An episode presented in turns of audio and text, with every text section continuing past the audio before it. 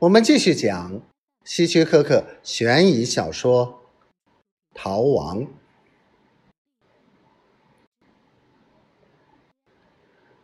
达德恼怒的点点头。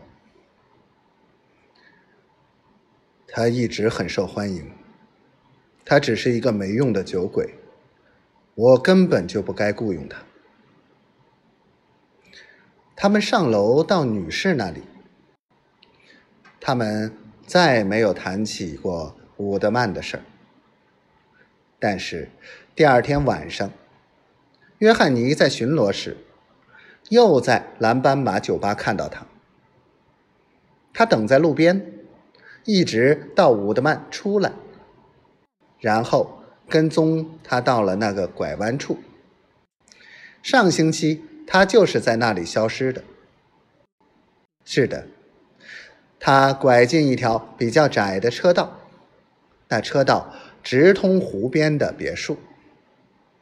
每排别墅之间都有一条车道。约翰尼一直跟踪到两栋别墅之间。他抽着烟，考虑怎么办。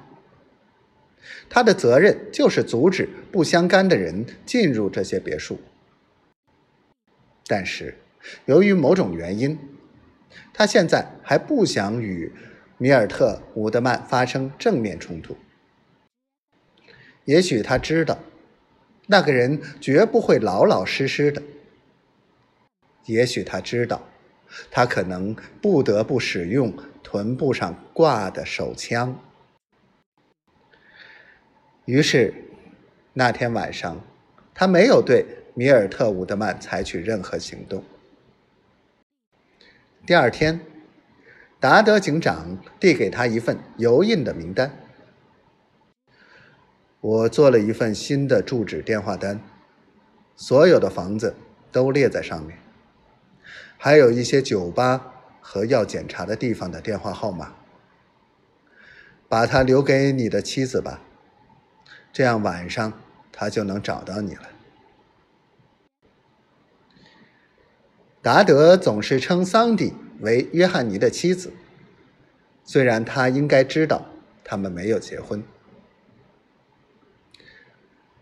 你们仍然住在汽车旅馆是吗？是的，约翰尼说。达德问：“看到伍德曼吗？”昨天晚上看到他，没有跟他说话。警长点点头，没有说什么。